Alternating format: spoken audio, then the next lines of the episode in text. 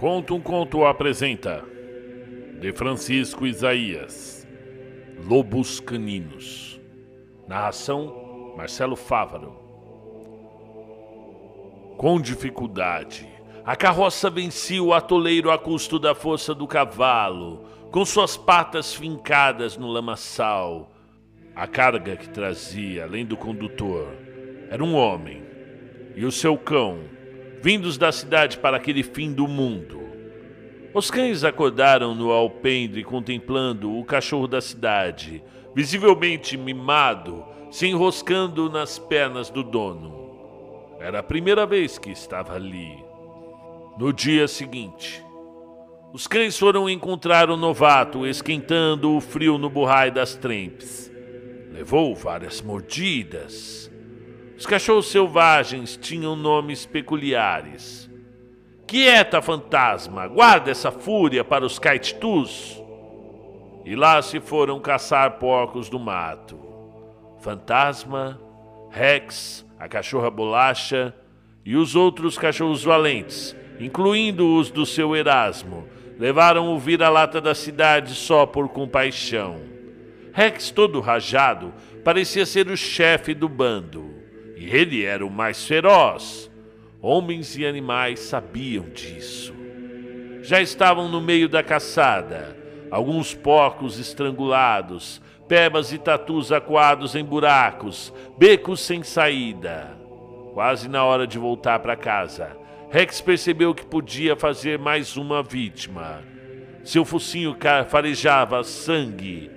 Acunhou na direção de um buraco em um cupinzeiro sem a permissão do dono, que ficou assistindo tudo à distância. Se aproximou demais para morder.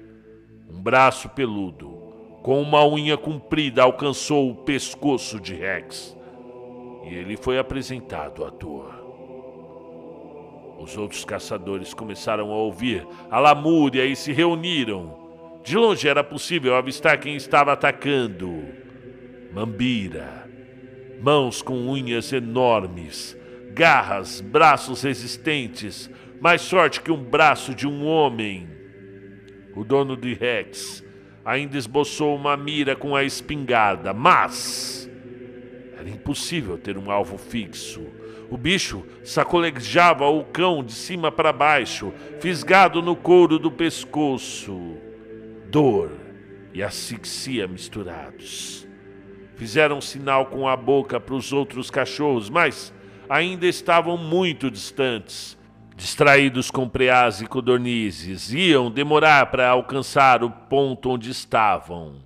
Era questão de segundos para o Rex desfalecer. De repente, quem surgiu do meio de uma macambira todo sujo de sangue e cravejado de espinhos foi o cão medroso, que apesar de nunca ter brigado, seu instinto selvagem e ancestral brotou ali pela primeira vez. Cravou os dentes no braço do Mambira, fazendo-o perder um pouco a resistência. E Rex, num último esforço, deu um solavanco para trás, se libertando. Os caçadores usaram suas bate-buchas para terminar o serviço. Rapidamente, um círculo de homens e cachorros se formou ao redor dos dois cães a partir daquele dia, o cão mimado ganhou respeito dentro do bando e foi batizado como Relâmpago. Rex teve de engolir seu orgulho. Ficou frente a frente com o Relâmpago, focinho com focinho se tocando em sinal de respeito. E Relâmpago não ficou de fora de mais nenhuma caçada. Com o passar do tempo, Relâmpago percebeu que os cachorros sempre estranhavam um velho que morava na localidade. Viviam rosnando para ele, mostrando os dentes sob o olhar apreensivo dos donos. E aos poucos ele foi descobrindo, ouvindo os homens conversarem. Eu não gosto desse velho, mas não vou deixar os cães irem para cima dele, pois foi assim que, foi assim que o fantasma ganhou o nome e as cicatrizes. Mordeu o velho a traição, e ele atirou com a bate-bucha no cachorro. quase mata o fantasma. Os caroços de chumbo passaram variando pelo corpo, arrancando tufos de cabelos e pedaços de pele, deixando rastros vermelhos pelo corpo. De fato, era evidente a rivalidade entre os dois. E Fantasma parece que passou, passou isso para os outros cães. Até Relâmpago sentia arrepios quando via o homem. Um odor perigoso espalhava-se pelo ar quando ele estava por perto. Até que então começaram os ataques aos galinheiros da região. Quando o dia amanhecia, encontravam restos de galinhas, pintos novos, tudo sujo de vômito, e o velho sempre botando a culpa nos cães. Uma noite, a cadela Bolacha saiu sozinha com seu dono para mais uma pescaria no rio Surubim. Já passava da meia-noite e ela sempre guardando as costas do dono. Quando começou a farejar algo estranho no ar. Sabe, rosnar bem baixinho, mostrando os dentes aos poucos na direção de uns pés de carnaúba que ficava na margem do rio.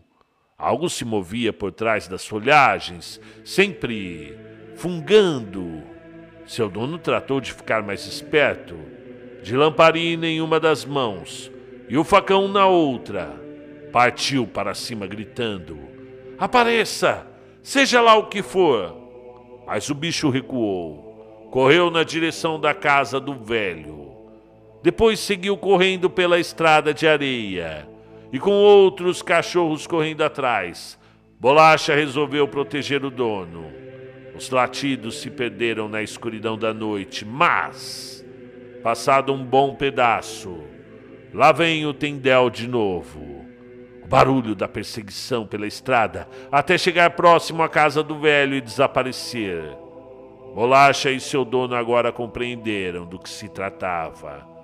Mas o destino tinha reservado um golpe para o melhor amigo do homem.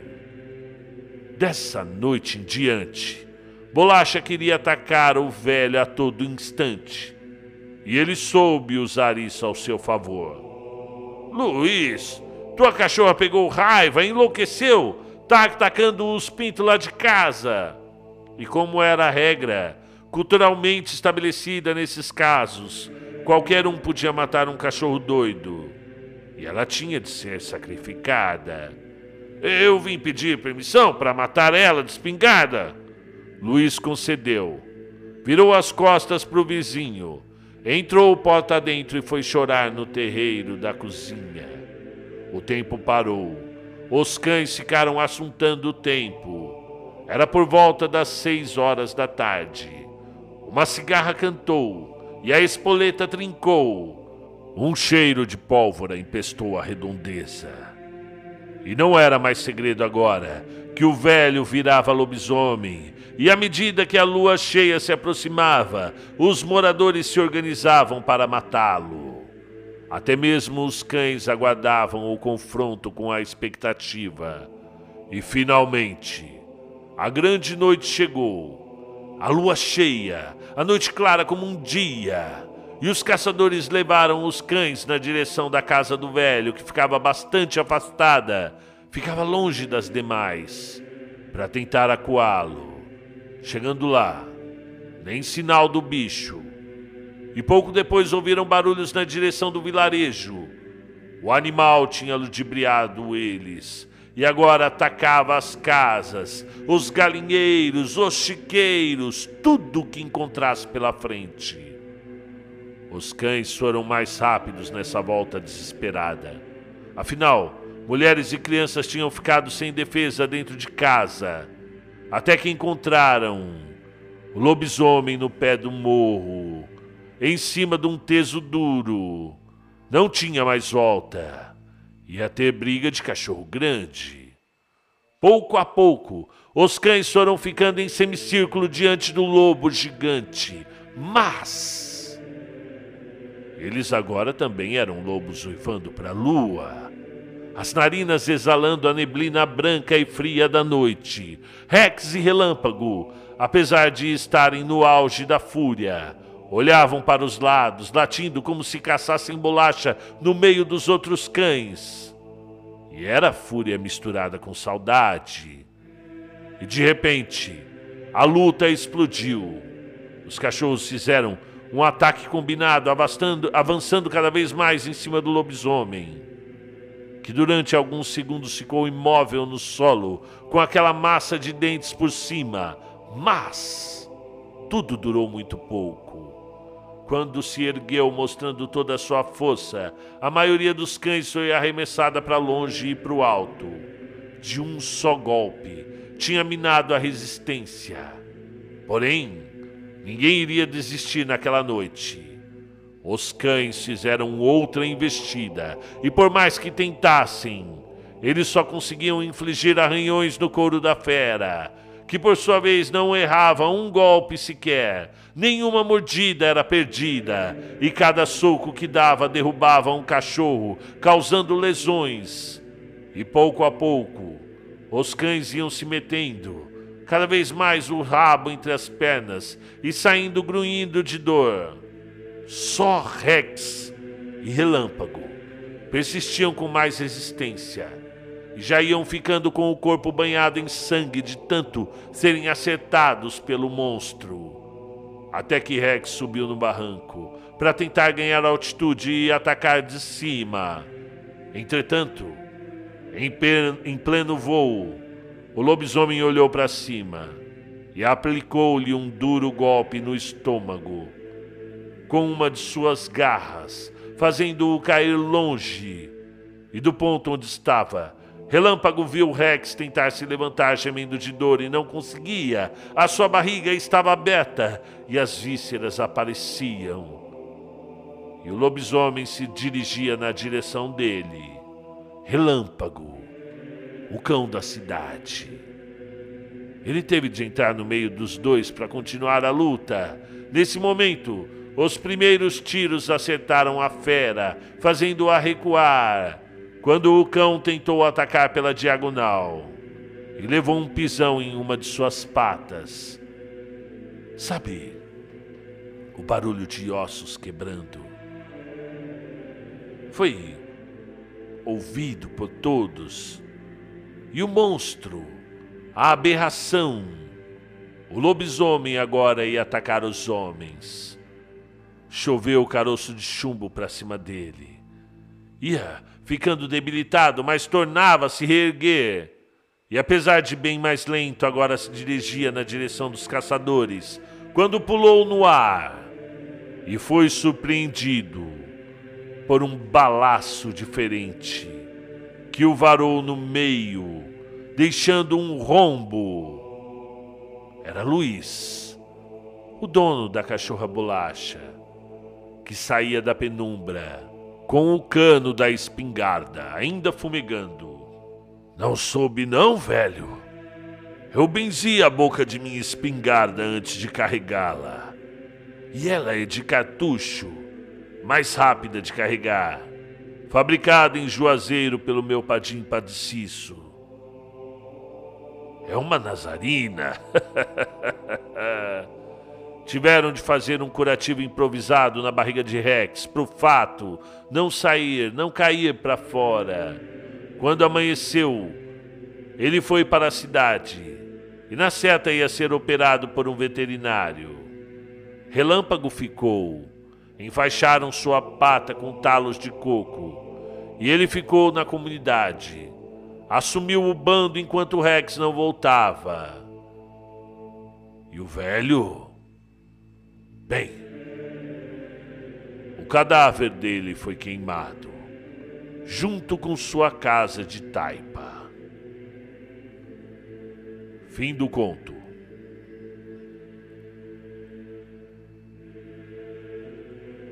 O vulto na porteira. Manuel agredia o quadril do pobre animal com muita violência, impondo um ritmo alucinante de trote e não ousava olhar para trás, para a beira do caminho, pois sabia que o vulto preto estaria lá e não era fruto de sua imaginação. Ele tinha sido seguido desde o momento que encontrou o cavalo do seu pai na baixa e começou a voltar para casa. Já estava anoitecendo quando passou na frente do cemitério.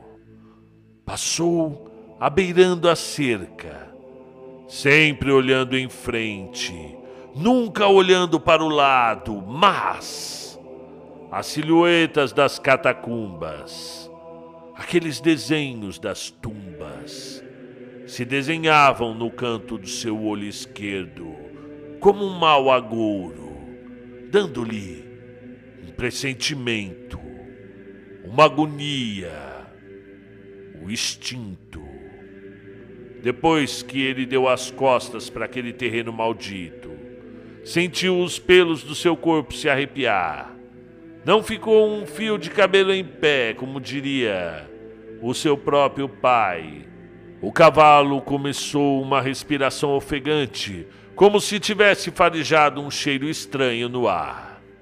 Manuel sentiu falta de uma dose desse momento, pois era difícil demais de acreditar, só bebendo mesmo. Arrependeu-se de não ter passado na vinda, na quitanda do seu mãozinha e de não ter tomado um quarteirão do São João da Barra. Quando o cavalo parava, a coisa também parava. Quando a corrida era retomada, o vulto parecia ter capacidade de correr de igual para igual. E Manuel não conseguia deixá-lo para trás. Em um determinado momento, olhou ao lado e viu, numa brincadeira macabra, que o bicho estava chegando mais perto, mas parecia não fazer esforço na perseguição, ao contrário, assemelhando-se a uma bola peluda preta. Que ficava quicando de um lado para o outro na estrada, entrando e saindo do mato, e cada vez mais querendo alcançar o mocotó do cavalo e subir. O próprio alazão dava um coice e ganhava um pouco mais de distância. Entretanto, logo o bicho se recuperava e nada de Manuel avistar a porteira do terreiro de casa. Ele lapeava os quartos do animal com os dois lados com excesso da corda do cabresto, que ia ficando cada vez mais esbaforido, cada vez mais cansado, cada vez mais aniquilado com as quilinas suadas, pingando suor. Mais uma olhada. E desgraça! Não era um vulto nem uma bola peluda. Aquilo era. Aquilo era uma porca não uma porca comum. Ele sabia e todos sabiam da redondeza. Era a mulher que virava porca. Só podia ser ela. Todos já ouviram falar na mulher que virava porca. Todo mundo, pelo menos na cidade dele. Era uma lenda antiga. E agora ela estava ali, monstruosa, furiosa, enorme e vindo atrás dele, correndo em cima dos cotovelos com a cara retorcida para cima e roncando. Finalmente avistou a cerca de faxina e os paus da porteira que estavam semiaberta. Mas, antes de alcançá-la, era preciso fazer a curva, uma curva na vareda, e ele não quis nem saber. E para cortar caminho, entrou foi com tudo no cipoal o cavalo pulando a touceira de macambira e levando as unhas de gato nos peitos. E o animal não contou pipoca. Pulou por cima da porteira fechada, levantando poeira quando atingiu o solo do outro lado. Manuel deu uma guinada no cabresto do cavalo, obrigando-o a fazer uma curva e a ficar de frente para a porteira. E ambos encararam a porca a monstruosa porca, diante da porteira do lado de fora, que devolvia aquele olhar cheio de ódio, o olhar da besta. E ele agradeceu ao cavalo, acariciando o seu pescoço com uma de suas mãos, e se dirigiu para o curral, deitado por cima do pescoço do animal, como se estivesse ferido. Mas Aquilo era só cansaço, todos sabiam. Cansaço e agradecimento, sentimento de gratidão que unia os dois. E depois que o cavalo bebeu na cocheira, Manuel amarrou um mourão e entrou. Seu casebre era todo de taipa, tanto o teto quanto as paredes. Cadê o pai, mãe? Foi pescar. Toda sexta não é assim? Eu fui seguido de novo. Vala, minha Nossa Senhora. Maria correu para o oratório para acender uma vela para Nossa Senhora do Desterro. E todas as lamparinas da casa foram apagadas, e somente no altar ficou uma chama acesa. Manuel correu para o quarto, abriu um buraco na palha da direção do cavalo para vigiá-lo. Decidiu montar guarda a noite toda. E o único vestígio de luz no cômodo era o cigarro perronca do bico, uma silhueta vermelha, ofegante como sua respiração. E ele desembainhou o facão e esperou. Lá fora, o claro da lua iluminava todo o terreiro. E de repente, o que ele temia aconteceu. O bicho evitou a porteira, mas encontrou um buraco na cerca e passou. Ia se aproximando do cavalo pouco a pouco, como uma lesma gigante. Como que a evitar um coice, pois o cavalo, sem poder fugir, ficava cada vez mais agitado e se defendia com os pés em uma dança macabra de medo e pavor.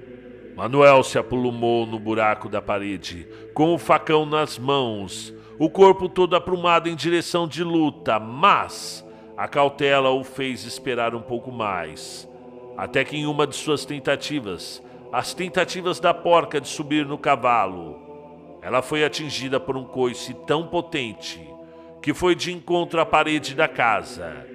Manuel, por sua vez, não perdeu tempo e cravou a lâmina no corpo peludo do bicho, que deu um berro de dor e fugiu pela cerca de faxina. Não se conseguiu dormir aquela noite. E de manhã, muito cedo, vieram bater na porta da esteira. Dona Maria! Dona Maria! O que, que aconteceu? Valha-me Deus! Foi. Furaram furaram teu marido na beira do rio e estão trazendo ele só arquejando dentro da rede. Quando finalmente deleitaram o homem, em uma esteira de chão na sala, Manuel se aproximou de facão na cintura.